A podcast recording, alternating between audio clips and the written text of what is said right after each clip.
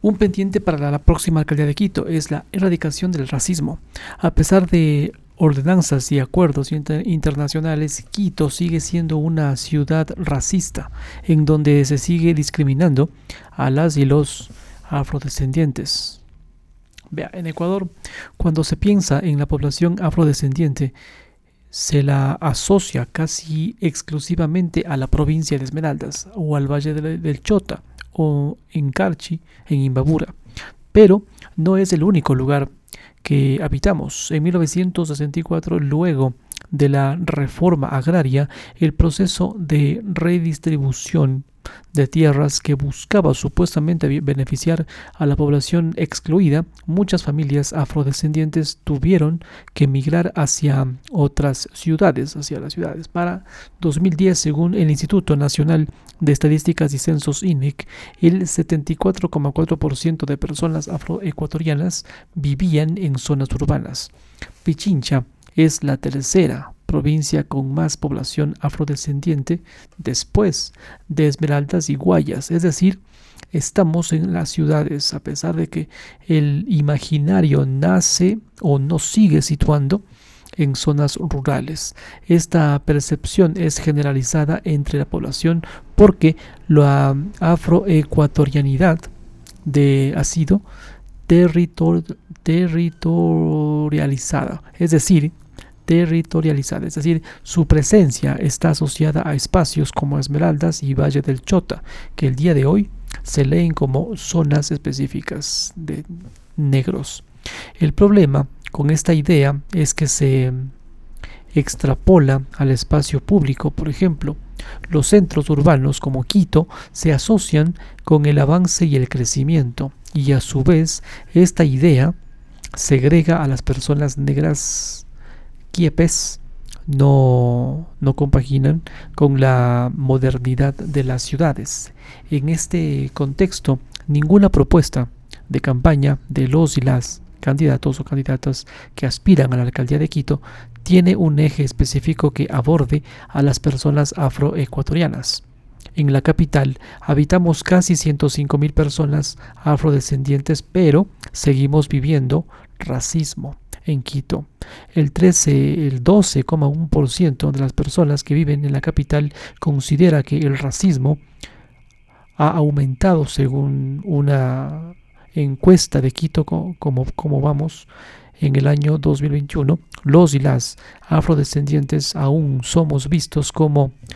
foráneos, a pesar de que la Constitución de la República del Ecuador garantiza el derecho a acceder y disfrutar de los espacios públicos. La falta de acceso a estos espacios es una realidad y ha sido histórica. Por ejemplo, entre 1995 a 1997, entre estos dos años, nueve personas afrodescendientes fueron asesinadas en, en Quito por estigmas asociados a, su color, a su color de piel. Algunas de estos, algunos de estos crímenes fueron perpetrados por policías, pero fue el asesinato de Mireya Congo, mujer afroecuatoriana asesinada por tres hombres, dos de ellos policías, el que hizo que las organizaciones del pueblo afroecuatoriano se, eh, se autoconvocaran a la marcha por un futuro negro, digno y bonito. Mujeres, hombres afroecuatorianos se concentraron el día 7 de enero de 1997 en el Parque de la Alameda, en el centro norte de Quito, para marchar hacia la entonces Corte Suprema de Justicia, mientras se preparaban para salir. Cinco patrulleros con policías armados llegaron a custodiar el lugar en el que aproximadamente 500, 500 personas afrodescendientes se habían concentrado para esta marcha que a hoy se reconoce como el primer grito de protesta en contra de la discriminación racial en el país. El abogado Juan Carlos Ocles, entonces presidente de la Asociación de Organizaciones Negras de, Pichincha, recuerda que la ciudadanía de Quito no, no entendía de dónde salió tanto negro. Mientras se escuchaba el grito, el Ecuador es de negros y mestizos, de indios y de mulatos. Han pasado 25 años de esta primera marcha para exigir respeto a la dignidad y los derechos humanos del pueblo afroecuatoriano. Sin embargo, hablar, habitar la capital para las y los afroecuatorianos aún resulta complejo. El 4 de agosto de 2022, Linder, Linder Valencia, Lindbergh Valencia, gestor cultural del pueblo afroecuatoriano, denunció que su hija, su compañero y el, pequeño hijo de ambos fueron víctimas de abuso policial. Dos policías con puntapiés y empujones se ensañaron con ellos para revisar sus, sus mochilas, documentos y demás. Esto dijo Valencia. Él también contó que ha tenido más de 20 altercados con policías abusivos cuando ha defendido a jóvenes afrodescendientes en Carapungo y otros sectores de Quito, donde dicta talleres de música e identidad cultural. No es el único caso reciente. El día 10 de diciembre del 2021, algo similar le ocurrió a Jimmy Ockles, quien, tras retirar dinero de un cajero en el norte de Quito, fue interceptado por dos civiles que se identificaron como policías mientras le exigían presentar sus documentos de identidad porque era sospechoso, sospechoso de un intento de robo que había ocurrido en la mañana en una entidad bancaria. Cuando se negó a entregarlos, fue acorralado por policías motorizados que según quedó registrado, lo agredieron física y verbalmente mientras revisaban sus pertenencias y celular. Me pusieron el pie en el cuello, recuerda, al no encontrar nada, le dijeron que se vaya. Ocles presentó ante la Fiscalía una denuncia por este delito de odio, por delito de odio, sin embargo, el 22 de septiembre de este año 2022, año que pasó, la jueza Jimena Rodríguez sobreselló a los policías implicados, según expuso Ocles, porque enjuiciar a los policías por estos hechos destruiría sus carreras. La Fiscalía apeló la resolución de sobreseimiento el día y el 28 de diciembre del 2022 se instaló la audiencia de apelación en donde se declaró la nulidad del proceso. Ocles continuará buscando justicia. El perfilamiento, el perfilamiento racial cuando un policía detiene o interroga a una persona basado solo en su etnia es apenas uno de los problemas a los que las personas afrodescendientes se ven enfrentados a diario en la capital porque si Quito es una calidad, es una ciudad racista y excluyente, así lo dice. Quito, una ciudad racista y excluyente. Pero el racismo en Quito no solo se mide en los testimonios y los actos violentos que se registran todos los días, sino también en la ocupación del suelo, en el espacio público y en los barrios y la falta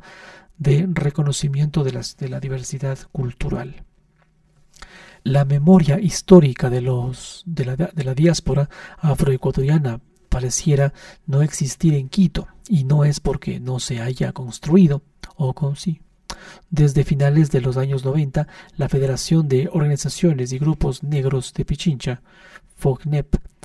y el Movimiento de Mujeres Negras de Quito, MOMUNE, han trabajado por la conservación de la identidad y cultura de las y los afroecuatorianos, asimismo en la exigencia de, de, los derechos, sino que sino porque se ha negado su existencia, esa misma invisibilización ha impedido establecer públicas políticas públicas efectivas perdón, a nivel nacional y local que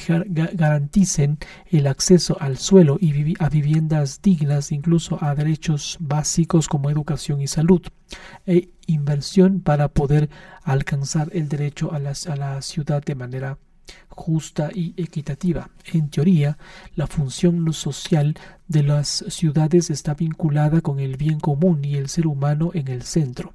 Pero acá en Quito no ocurre. Los beneficios de ser reconocidos como ciudad son exclusivos de ciertos barrios de la capital. África Mía, Caminos a la Libertad, Carapungo, Carcelén, La Bota, La Ferroviaria, Atucucho, Santa Anita, La Roldós, La Pisulí, Santa Bárbara, Chillogallo, Comité del Pueblo y San Carlos, denominados barrios negros, evidencian las condiciones en las que viven las y los afroecuatorianos en Quito. Los servicios básicos no son cubiertos, el transporte público no llega, las escuelas no están bien equipadas y el acceso se dificulta por las vías en mal estado. Hay más ausencia total del gobierno central y local. Mucha tarea para el alcalde de Quito. Los barrios negros, entre comillas, están en las periferias urbanas de la ciudad. Estas son las a las que las y los afrodescendientes accedieron por los programas de vivienda sociales y la ocupación de tierras de manera informal. Los barrios también están racializados, es decir, el color de nuestra, de nuestra piel puede determinar la manera y las condiciones en que accedemos a una vivienda. La racialización de los barrios permite hacer distinciones y en el caso de Quito hace que mientras más periférico es un barrio, más racializado sea. Hasta, bueno, basta con mirar el contraste entre el valor del suelo y los de los barrios en, la, el corazón de Quito y el de las periferias. Por ejemplo, la Carolina, ocupado principalmente por gente blanco mestiza, en el 2021 apareció entre los barrios más costosos de América Latina, mientras que los que están en la periferia o en sectores informales como la zona de Calderón están ubicados en sectores populares y es ahí donde vive la población afrodescendiente bajo ese orden racial espacial, las personas afrodescendientes han sido desplazadas a espacios específicos de Quito en donde están los otros, que al tener culturas o pieles diferentes a las a los predominantes en la ciudad, como por ejemplo indígenas y afroecuatorianos, son son considerados sujetos rurales y por eso sus expresiones sociales, artísticas, culturales son indivisibilizadas porque no son de aquí.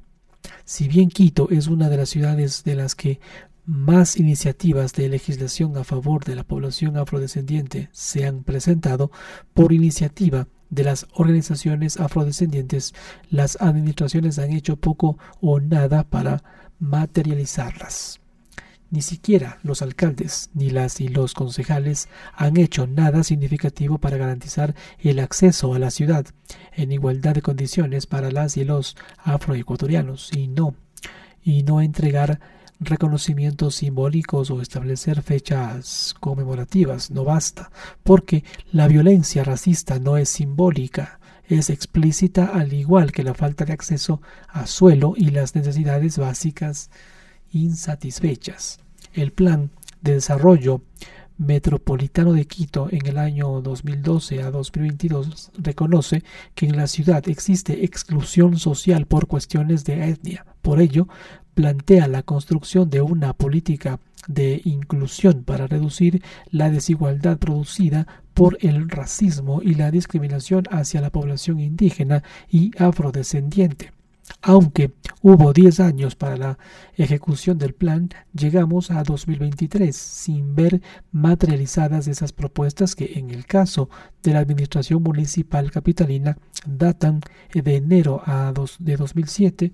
cuando el municipio fue invitado a unirse a la coalición de ciudades contra el racismo como parte de los acuerdos, asumió varios compromisos entre los que está la implementación de instrumentos jurídicos que garanticen la no discriminación, el acceso equitativo a la vivienda y los servicios básicos. Cinco meses más tarde, en junio de este año 2007, por presión de las organizaciones afrodescendientes, el municipio de Quito aprobó la Ordenanza Metropolitana 0216 para la inclusión social que con enfoque étnico cultural del pueblo afroecuatoriano en la que también incluyó la erradicación del racismo, la garantía de las y los afroecuatorianos para acceder a programas de vivienda y, acciones afirmativas que permitan la construcción de una ciudad equitativa. Pero Pareciera que se quedó esto en simple papel.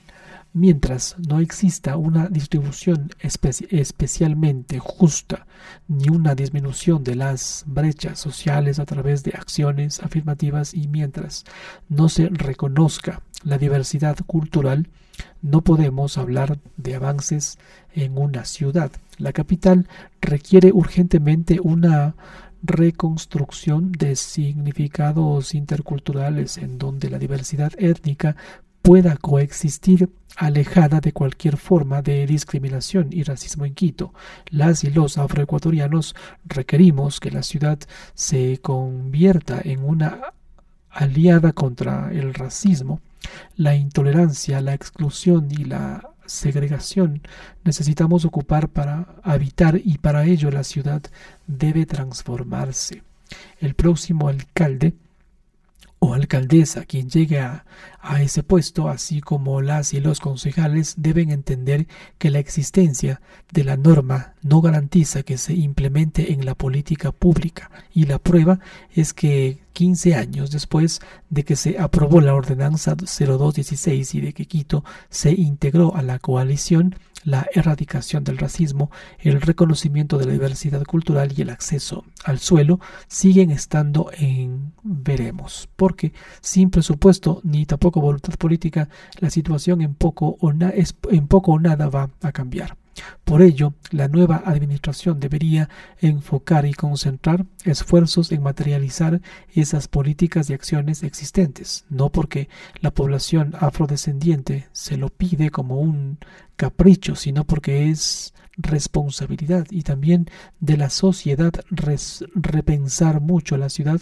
desde la justicia social, la, igualdad y la democracia sostenible, en donde las y los afrodescendientes participemos y podamos decidir e incidir en asuntos que también nos competen. No debería hacer falta que la población afroecuatoriana acá en Quito exija lo que ya está ahí es necesario que esas ordenanzas y promesas hasta ahora vacías sean efectivas porque las normas existen, existen, pero no se efectivizan. A las y los afrodescendientes no solo nos siguen o les siguen acosando y, e impidiendo habitar el espacio público, sino que limitan su movilidad el transporte público no llega a, los barrios porque son considerados zonas rojas. Construir mecanismos para erradicar la discriminación y el racismo en Quito y aplicar normativas que garanticen el respeto por la diversidad cultural, el acceso al espacio público, la equidad de género y la ciudadanía inclusiva son algunas de las deudas pendientes de las antiguas administraciones para con las y los afroecuatorianos, deudas que este nuevo alcalde o alcaldesa heredará. Ojalá que la nueva administración asuma esa deuda y garantice el acceso a la ciudad en igualdad de derechos, porque